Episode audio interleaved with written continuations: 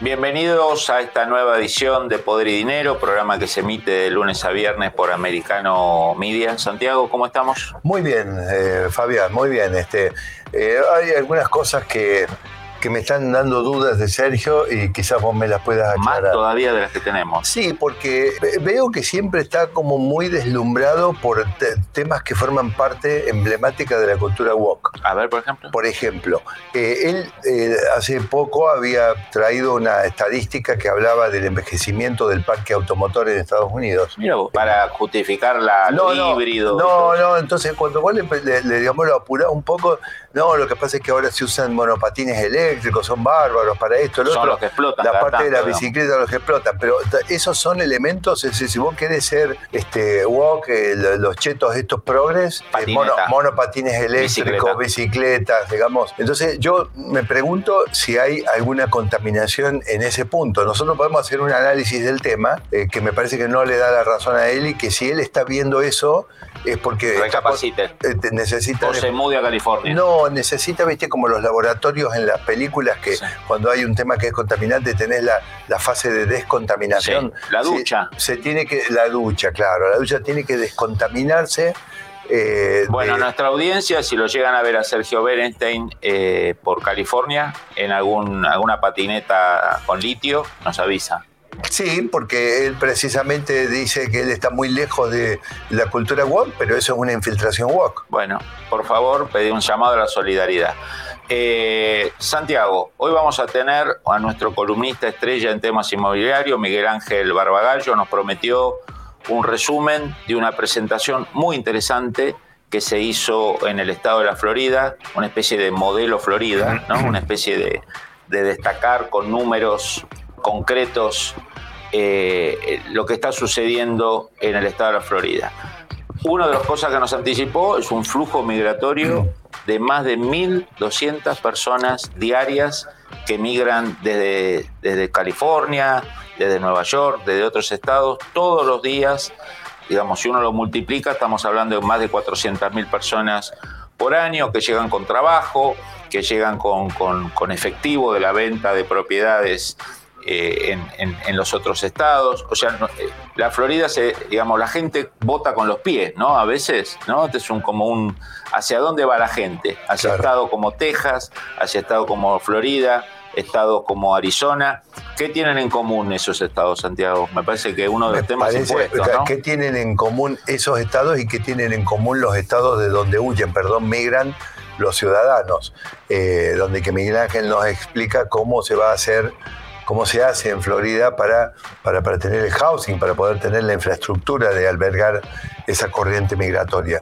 Bueno, básicamente nosotros tenemos eh, New York, está con el doble de nivel impositivo, tanto para eh, familias o para profesionales o emprendedores que llevan a cabo una actividad, que el de Florida. Y este es un proceso que 500 años más tarde es muy parecido al que dio origen a los Estados Unidos. Es decir, los ciudadanos salieron de Londres, de París, que naturalmente que eran las ciudades más desarrolladas del mundo en aquella época, se arriesgaron a cruzar el, el océano donde muchas veces, digamos, los barcos, naufragaban o eran atacados, llegaban a un continente hostil con nativos que eran orgullosos y que en muchos casos se cobraron vidas, pero se arriesgaron a todo eso huyendo de la asfixia del Estado y de los impuestos en Europa. Bueno, algo parecido, por supuesto, eh, trasladado a los tiempos presentes, que ya estamos en una civilización avanzada, es lo que estamos viendo de la salida de los estados más caros en términos impositivos y regulatorios hacia estados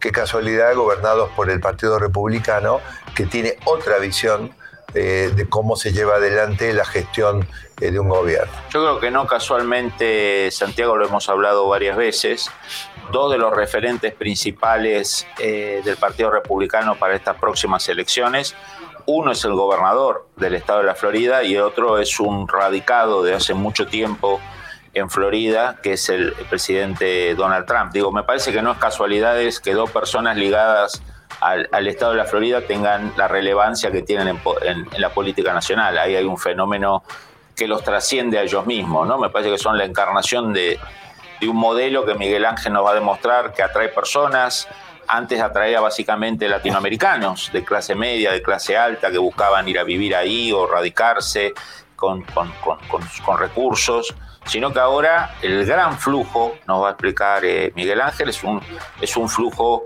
eh, interno. Ahí la duda es si esa gente que viene de estados demócratas va a ser al estado de la Florida demócrata. Bueno, la respuesta de la ciencia política sería no.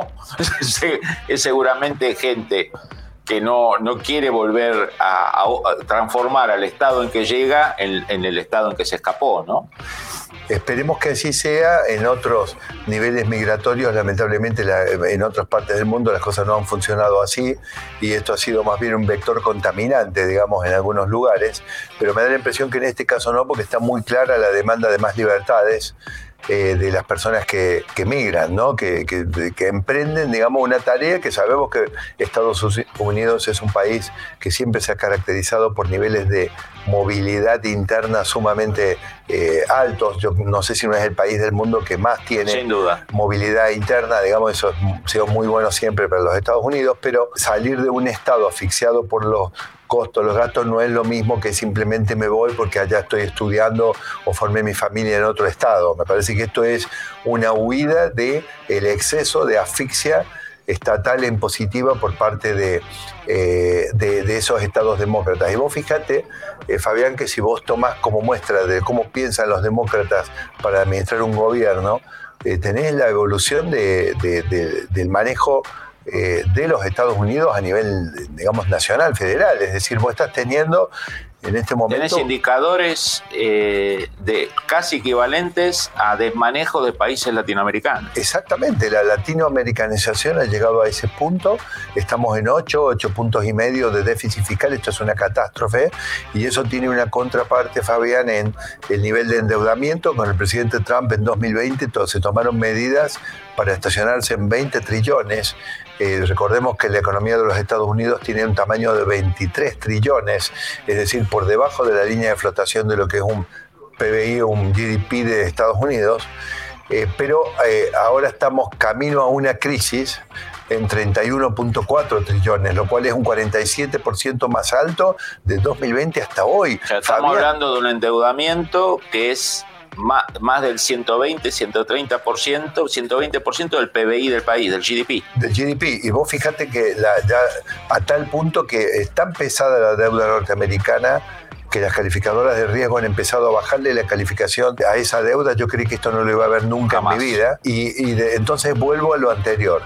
¿Cuál es la administración nacional? Es la administración demócrata encabezada por el presidente Biden que está haciendo esa gestión con una absoluta, absoluto desprecio por todas las reglas de responsabilidad fiscal y de autoridad que deberían esperarse en un país que tiene que controlar la inflación, que tiene que eh, recuperar eh, territorio, tiene que echar el país eh, a funcionar de nuevo y tiene que darle más espacio al que lo puede, al que lo va a sacar adelante, que es el sector privado.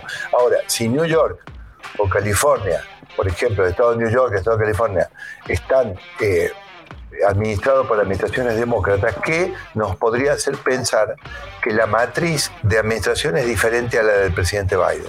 Ahora, Santiago, eh, un, tema que me parece relevante es que todos estos desmanejos, sabemos, o los que seguimos los temas económicos en Estados Unidos, sabemos que hay dos polos que mirar siempre que se mira la economía americana, ¿no? además del sector privado pujante y que yo todos conocemos que es eh, la, Reserva, eh, la Reserva Federal y la Secretaría del Tesoro, digamos, ¿no? como, como los dos que, tienen un peso decisivo. Ahora, si, si el Tesoro americano, si el Estado americano, Washington, alienta estas, estos desequilibrios, estos desmanejos, ¿no le complica la vida al extremo a la Fed? Porque la Fed tiene que hacer como de, de, matafuego o de, extintor de incendios de todas las, digamos, de todas esas, esas exageraciones, ¿es así? Pero por supuesto, es decir, el tema es este, cuando la inflación es un fenómeno que ya se ha transformado en estructural y cobró vida propia, eh, para controlarla no te podés quedar solamente con la política eh, monetaria, vos tenés que desplegar, digamos, lo que se llama un plan o un enfoque más integrado.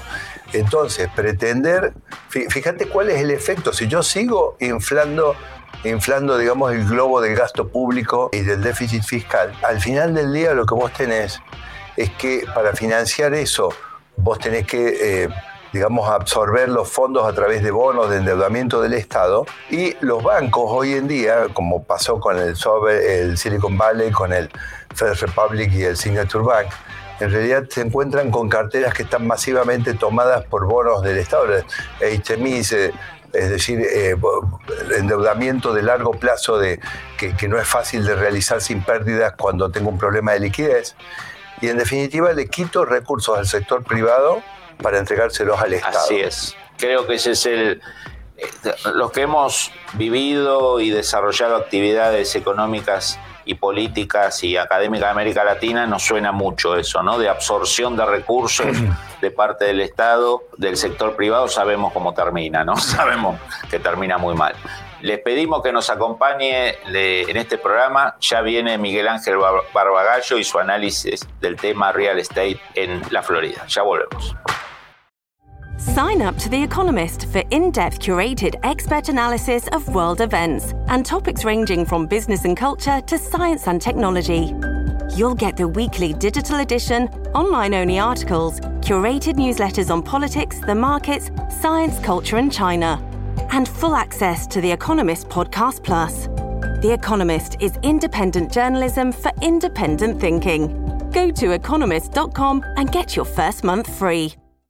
Bienvenidos a este nuevo bloque de Poder y Dinero aquí en Americano Media. Como les contamos en el bloque anterior, tenemos el placer de tener nuevamente aquí a nuestro especialista en temas de real estate, Miguel Ángel Orgalo. Miguel Ángel, un gusto tenerte con nosotros aquí en Poder y Dinero. ¿Cómo estás? Bienvenido, Miguel Hola, Miguel Ángel. Nos da gusto ver que estás sobreviviendo a los alligators. Gracias. Miguel, estamos muy interesados en tener eh, tu visión sobre algo que eh, llama la atención y es que en un mercado tan tensionado por los problemas eh, vinculados a lo que, bueno, siempre charlamos aquí, el aumento del costo de financiamiento, eh, Florida, sobre todo el sur de la Florida, se ha constituido en una excepción, ¿verdad?, de los Estados Unidos. Si bien es cierto que uno ve algunos datos eh, de que sigue eh, subiendo los precios del real estate en muchas grandes ciudades, a pesar de lo que muchos esperaban, lo cierto que Florida es una excepción. vos tenés información precisa al respecto, nos encantaría que la compartas con nosotros y nuestra audiencia. La realidad es que uno la siente todos los días lo que pasa aquí en el sur de la Florida y no solo en el, a nivel inmobiliario. Eh, un detalle, eh, recientemente se ha jugado la serie de básquetbol entre los Knicks de New York y, y, los Miami Heat. Y yo tengo, yo soy season ticket holder, y, y estábamos ahí y éramos minoría, casi se puede decir, en el estadio. de local, de local. De local. Si no ganábamos la serie, íbamos a salir como humillados de nuestro propio estadio. Va a pasar algo similar con Boston, pero esto es un fenómeno que nosotros, yo lo veía con mi esposa ahí este, en el estadio y conversaba con mis amigos y digo, Qué notable, uno que está acá hace ya bastante tiempo, el cambio cuando estaba el otro Harina, que estaba a tres cuadras del, de este, y los, partidos de Alonso Morning eran, era, algo muy local, muy nuestro, era el, tipo de Cora Gables y, o Miami Beach que venía a ver su partido de, de básquetbol. Ahora tenemos una, una, una migración interna fuerte y se ha hecho una, el, 11 de mayo se ha hecho una presentación de ISG Global, eh, Craig Studenick lo hizo, y realmente me pareció interesante difundirla porque ha, puesto sobre el, eh, sobre relieve eh, facts, hechos, datos que justifican y nos explican por qué sucede esto. Por ejemplo, cuando empezamos a ver el, eh, qué pasó con la migración interna, con números específicos, Florida es el estado que más ha ganado gente en el 2022. Por ejemplo, 1.217 personas por día han ingresado a la Florida. Wow. El segundo es Texas, que ha ingresado 1.108. Eh, y luego los demás lejos. Y los estados que han perdido, por supuesto, son New York, eh, eh, California y, Seattle. Han sido los, tres lugares que han perdido más, más habitantes. Otro dato, por ejemplo, Florida en este momento tiene más trabajo que New York por primera vez en la historia. Es ah. decir, en este momento tiene 9.563.000 personas ocupadas, mientras que New York tiene 9.554.000. Es decir, ya solo el hecho de compararse cabeza a cabeza con esta, con una un número uno mundial, estamos hablando de un dato eh, paradigmático. Sí, Miguel, pero recordemos que New York todavía le está ganando a Florida en gasto público y en impuestos, lo duplica a Florida. Esa es que se viene. Claro. Y, California, no tanto en, bueno, también en impuestos en gasto público, pero sobre todo en regulaciones asfixiantes. claro. Es terrible. Y miren, por ejemplo, lo que pasa, un dato interesante a destacar. Eh, esto lo viví yo muy bien cuando venía aquí. Eh, y, tengo un dato del 2012, pero de antes era peor todavía. Eh, en el South, South Florida, Broward, Palm Beach y, Miami-Dade, eh, en los años 2010, el 49% de los compradores venían de Latinoamérica y el 21% domésticos de USA. ahora es al revés, es 49% doméstico y 23% de Latinoamérica. Puede ser que haya diversos factores, pero esto es un hecho concreto, específico, de que no solo viene el partido. ¿Qué impacto puede tener eso, amigos, en el tema político? Impacto político muy importante. Ahora van a venir, hay que ver si cambian el voto o no, porque si no vamos a, ser el país el, estado más demócrata de Estados Unidos. y destruyen la Florida y la gente se va, digamos, a Puerto Rico. o sea, ustedes dicen que es estratégico esto, ¿no? Hay, un, enterismo demócrata en Florida para cambiar. No hay que descartar que es una invasión, Miguel Ángel. no, pero si han huido, si han huido de, de lugares con exceso de regulaciones de, Estado y de impuestos, miren que es en cierta medida análogo al proceso con el cual se formó Estados Unidos, que era huyendo de Europa por justamente los mismos motivos. No deberían venir demócratas, deberían venir por ablandados, digamos. Seguramente. De las 1.200 personas que vienen por día en el 2022, se, se verificó que el 50% de ellos vienen al sur de la Florida y el 50% al resto de la Florida. Con lo cual, este es un factor bastante interesante también para destacar. Digamos, toda esta primera parte fue desde el punto de vista demográfico que, que, nos, que nos muestra eh, el efecto eh, poblacional, por llamarlo de una manera. Ahora esto vamos a ver el correlato en la parte inmobiliaria residencial. Eh, independientemente de la crisis eh, de la tasa de interés bancaria que hay en este momento, que está afectando temporalmente al, flujo hipotecario, hay un, variante interesante que difiere lo que está pasando aquí del resto de Estados Unidos. Por ejemplo, fíjense que si nosotros vemos los datos de listings de propiedades listadas para la venta, desde en el año pasado, en el 2022, primer quarter eran 12.000, segundo quarter eran 18.000, tercer quarter eran 20.000, cuarto quarter eran 23.000. Claro, ven que van subiendo y dicen, bueno, esto sucede porque se está enfriando. Sin embargo, en el primer quarter del 2020, antes de la pandemia, eran 45.000 las propiedades que estaban listadas. Con lo cual estamos en la mitad, algo que siempre vengo repitiendo, que, que, que se va dando esta situación.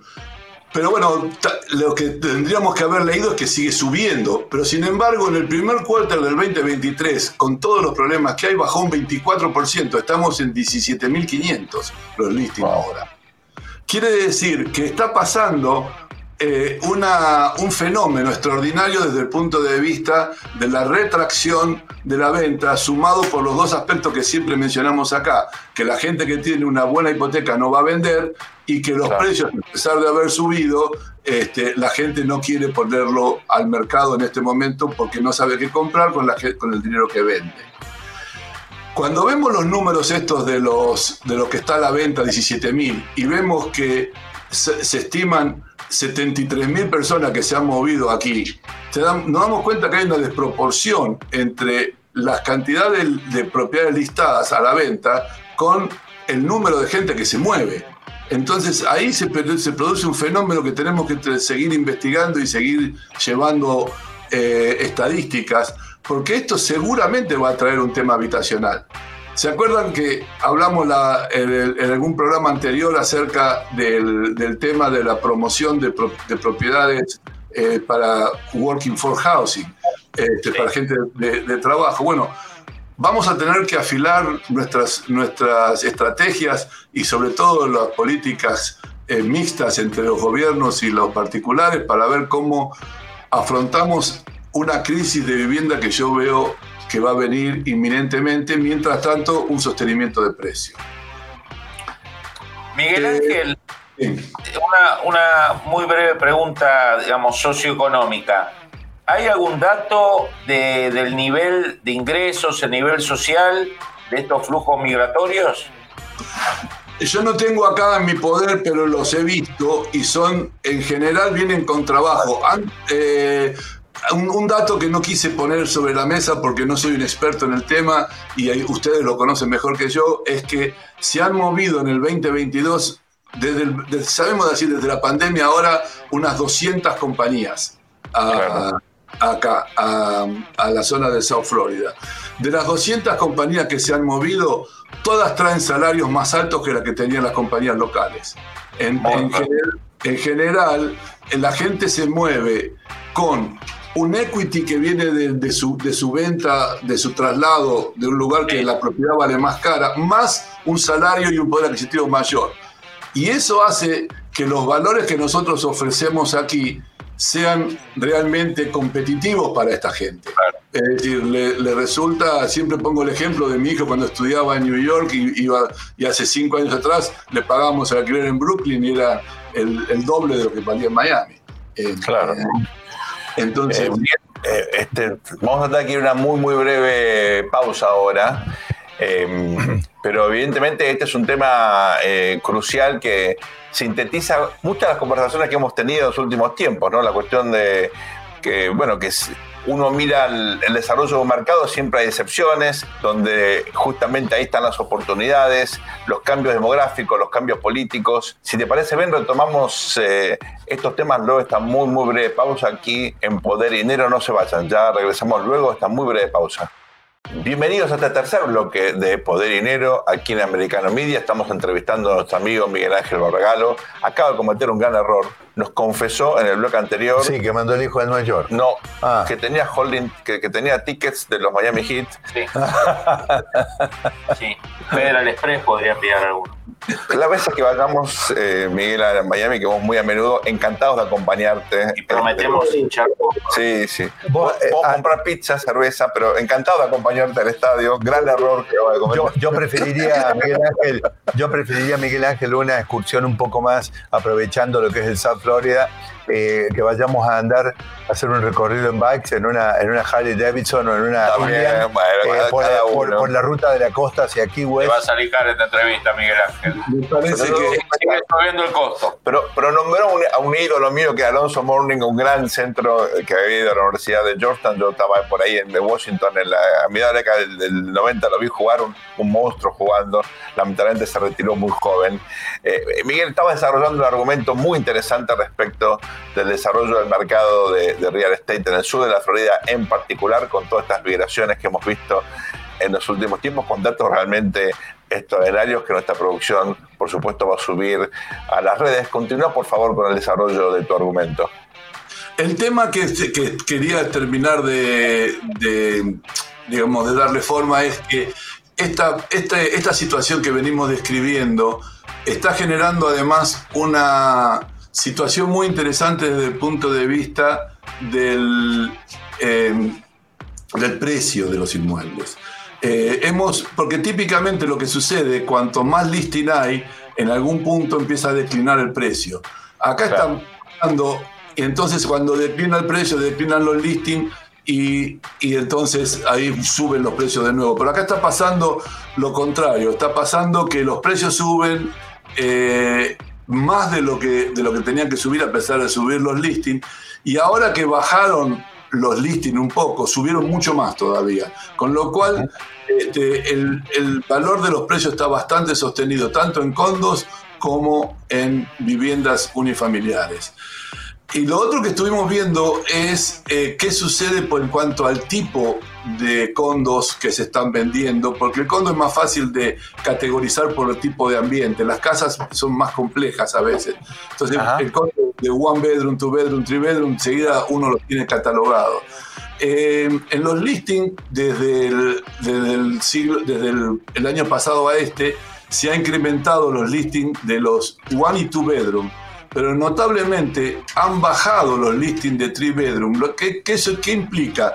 Que eh, si bien es three bedroom, es, más gente la que viene a vivir y a radicarse. Porque el three bedroom es típico, el típico buscado por la familia, por alguien que tiene que venir a vivir. Es difícil vivir en un one bedroom. Entonces, eso, eso es un buen dato que la quiero complementar con el análisis de los, hablando de los condos, de qué está pasando con los nuevos condominios. Hemos, eh, hemos eh, ubicado en el reporte que hizo ISG Global, al, este, al este de la I-95 eh, se, se, están desarrollando una cantidad de condos que queríamos analizar para aquellos que quieren relativizar el, el, el boom de la construcción y, y, toman datos eh, empíricos eh, o, emocionales en vez de tomar los datos eh, fundamentales y, efectivos.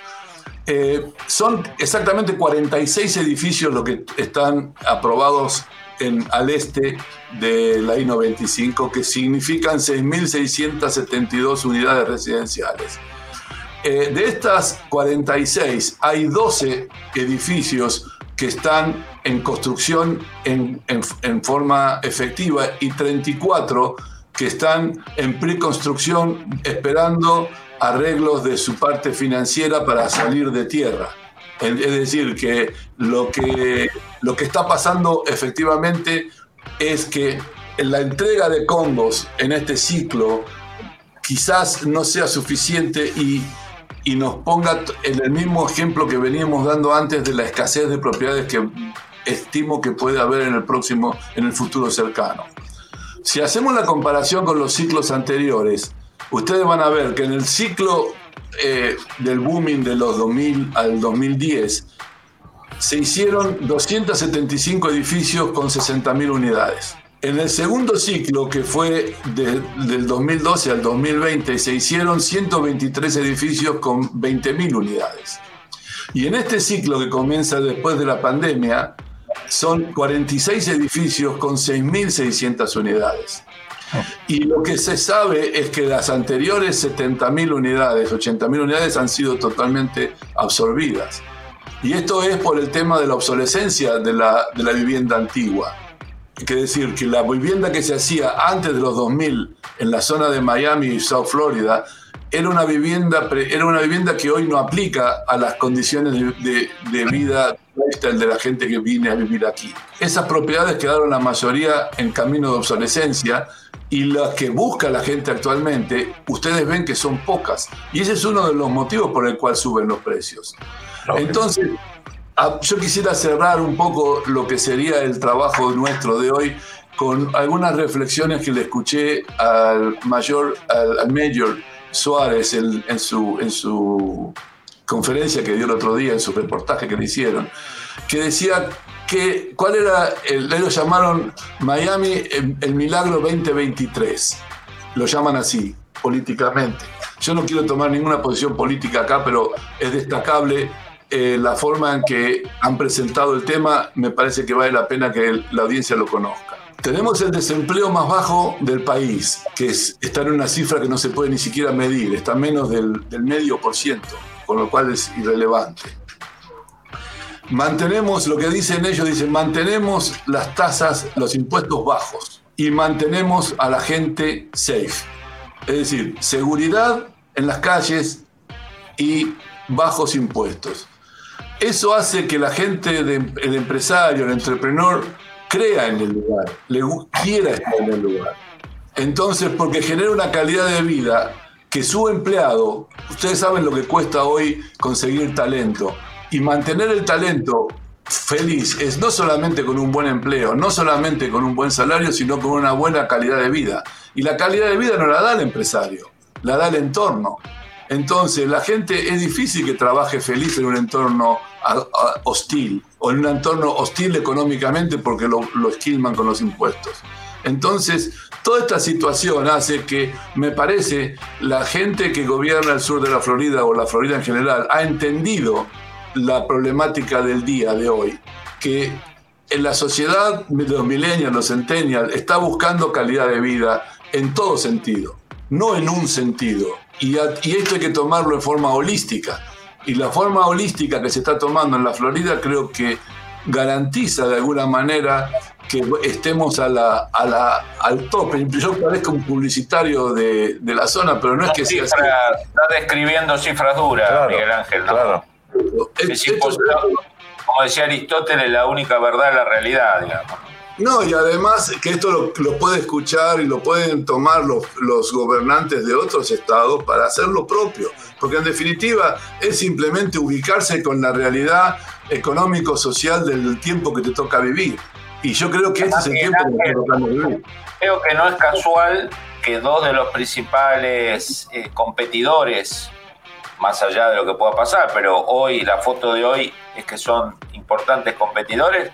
Son, uno es el gobernador de la Florida, Ron DeSantis, y el otro es un residente histórico de la Florida como Donald Trump. Algo hay atrás de... En la primaria republicana. En la primaria republicana con buenas posibilidades de acceder a la presidencia dado los problemas económicos del país. Digo, me parece que hay un... Y lo que vos estás diciendo también a nivel político, esto da para otro programa, yo creo que tiene que hacer pensar a los demócratas cuáles son las banderas a levantar en el 2024, porque lo que, lo que se está mostrando es que la gente está buscando algo muy diferente a, las peleas y a los gritos y a las denuncias del 2020. Pero bueno, esto es para tratarlo en otra calidad de vida, calidad de vida y yo creo que en realidad la calidad de vida que se logra con un trabajo estable y con, y con una sociedad segura y con unos impuestos bajos eso hace que la gente viva más tranquila y haya menos, menos conflictividad social. Así es. Así es. Vos nos venís hablando de hace tiempo a nivel arquitectónico del tema de la calidad de vida, la búsqueda de verdes, las mejoras en las estructuras de las oficinas. Y hay un correlato, me parece absoluto, entre esto que vos ves desde el punto de vista edilicio y lo que nosotros vemos desde el punto de vista electoral. Me parece que hay un feedback eh, increíble entre los dos temas. Para el próximo, para el próximo les, permito traer un análisis parecido a este, pero en el tema de oficinas. Muy interesante. Perfecto. Miguel Ángel, estamos súper agradecidos. Siempre nos agregas valor, nos das información realmente eh, muy, muy importante. lo del básquet? No, no, no solamente vos. Gracias por la invitación para ir a ver a los hits. No, pará, pará, no, no te invitó, ¿eh? ¿Cómo que no? No, Santiago pone popcorn. No, no, no, no, no, vos, vos, le pediste ticket, que es otra cosa. Ah, bueno. Bueno, si el domingo, si el domingo están acá, viene uno conmigo, uno, porque yo la mía no tengo. Montoya. Hacemos un sorteo entre nosotros, claro. Gracias por acompañarnos, Miguel Ángel, ha sido un placer. Ustedes no se vayan, luego está muy, muy breve pausa. Regresamos aquí en Poder y Dinero por Americano Media. Gracias, Miguel. Gracias, Miguel. Un abrazo grande, Miguel Ángel. Que siga muy bien. Bienvenidos a este último bloque de Por el Dinero. Cumplimos, ¿no? Con, lo que prometimos. Creo que sí.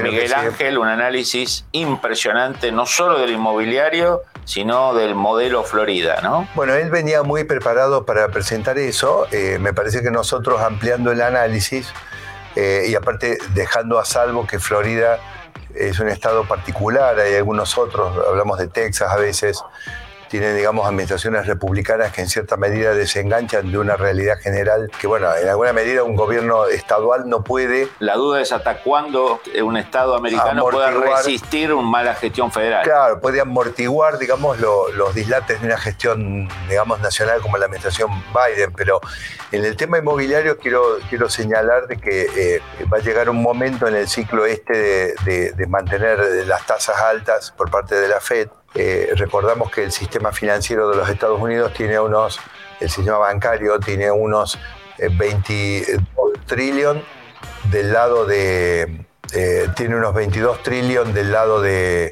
de, los activos y unos 20 trillones del lado de los pasivos. Y en los 22 trillones del lado de los activos tiene 2.9 trillones que son, eh, eh, son real estate, non-commercial, non-farm, y de otros 2.5 trillones que son residential real estate. Lo que puede ocurrir ahí es que a medida que vayan, digamos, este, avanzando eh, propagándose el efecto de las tasas elevadas, nosotros empecemos a ver que bancos empiezan a tener problemas para seguir adelante con esas operatorias. Es decir, que la, que la crisis llegue al, al, mercado inmobiliario. Que la crisis llegue al mercado inmobiliario en forma un poco más generalizada. Es decir, vos pensás que en este momento alguien viene a financiar una vivienda y a eso lo afecta a Florida también y se ve afectada las tasas de, de interés que tienen las operaciones inmobiliarias, las de real estate hoy, que son, digamos, están influenciadas por la suba de tasas de la Fed. No es lo mismo una tasa de cero que una de 5,25. Entonces ahí es donde yo veo que en algún momento, digamos, este, puede haber, claro que cuando te llegan migrantes que posiblemente ah, se hayan deslocalizado en su lugar de origen y, hayan vendido una propiedad en New York o en California para mudarse a Texas o a Florida. Llegan con efectivo. Llegan con efectivo, posiblemente, bueno, ahí, como vemos, Miguel Ángel siempre tiene razón, Florida se mantiene muy dinámica siempre, pero a nivel general de los Estados Unidos este, podemos empezar a tener problemas con eso a medida que se propague y además empiecen a cumplir los ciclos, Fabián. Es decir, eh, tiene que haber repagos, concluyen los contratos, hay que volver a hacer otro tipo de contrato. Y, muchas oficinas no se vuelven a usar a partir del home office. Claro, y, muchas, y esas hipotecas se tienen que renegociar a valores que hoy en día, a ver, vamos a terminar con muchas propiedades eh, desocupadas. Y eso va a deprimir el precio del mercado y hay entidades financieras que están respaldadas por el valor de esas propiedades. Un snowball que empieza a girar y que puede terminar en una avalancha, ¿no? Si no es... Eh, y ahí, Santiago, una de las cosas que siempre me recordaba de las gestiones de Grispan, de Bernanke, de Paul Volcker, era que cuando uno leía los medios, sean críticos o, no críticos, uno de los temas claves que, que todos estos medios destacaban era la credibilidad, digamos, ¿no? Como el peso específico que tenían estas figuras. Después se les podía discutir si estaba bien lo que tomaban, las medidas que tomaban o no, si eran muy duras, pero eran personas de peso que generaban respeto y credibilidad. Uno de los problemas de, la actual situación en Estados Unidos no es también que la Reserva Federal no está eh, generando esa, o ese respeto o ese temor o esa imprevisibilidad positiva en el sentido de, generar una incertidumbre que a los mercados a veces lo viene bien generar una incertidumbre. ¿No, ¿No te parece que lo de la actual Reserva Federal es un factor que está potenciando estos problemas? Bueno, Fabián, eh, vos, me estás provocando porque ya sabés lo que, lo que pienso, digamos, creo que, que ahí no ha habido metidas de pata que dejaran de hacer.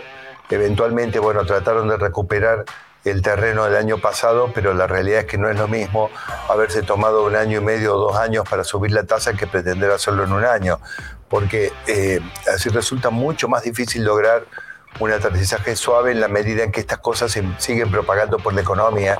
Y la realidad es que vos cambias reglas de juego muy rápidas, es decir, muy rápidamente. Nosotros tenemos, ¿cuántos? 15 años de tasa cero en la economía. 15 Entonces, de repente no es lo mismo empezar a subirla gradualmente que tener que aplicar digamos, un shock como el que se aplicó para poder recuperar gracias a que estuvieron minimizando el problema y durmiendo la siesta durante un año. Eh, evidentemente está cuestionada la fe, ya hay encuestas que están a la figura de su titular, Jerome Powell, eh, digamos, eh, está apuntado como uno de los responsables o que por lo menos no puede resolver el problema. yo creo que a Jerome Powell le puede haber quedado grande esta circunstancia de crisis eh, eh, a cargo de la, de la FED. Además, este, ahora, digamos, en el último año, eventualmente se ha profesionalizado y se ha dedicado a hacer lo que tenía que hacer.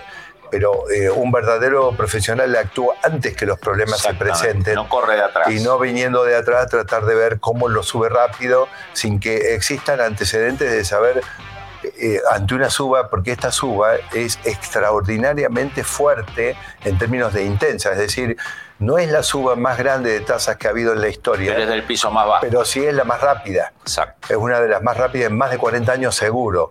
Entonces ahí es donde eh, es muy difícil calcular hasta dónde va a llegar el efecto eh, de, esa, eh, de esa suba de tasas. Pero como decimos, en la medida en que el objetivo de la FED, acordate Jackson Hole nos lo dijo claro, tenemos que enfriar el mercado laboral, para tratar de contener la demanda y hacer que de esta manera colabore con la inflación.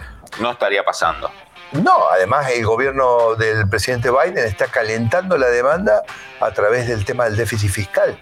Es decir, vos, lo, que, lo que debió haber hecho el gobierno del presidente Biden es acompañar el enfriamiento de la demanda que fíjate lo doloroso que es, es, si bien ellos se escudan diciendo que la tasa de desempleo permanece baja, sí, pero la composición del empleo se deteriora y por otro lado el, salario nominal sigue eh, por detrás de la inflación.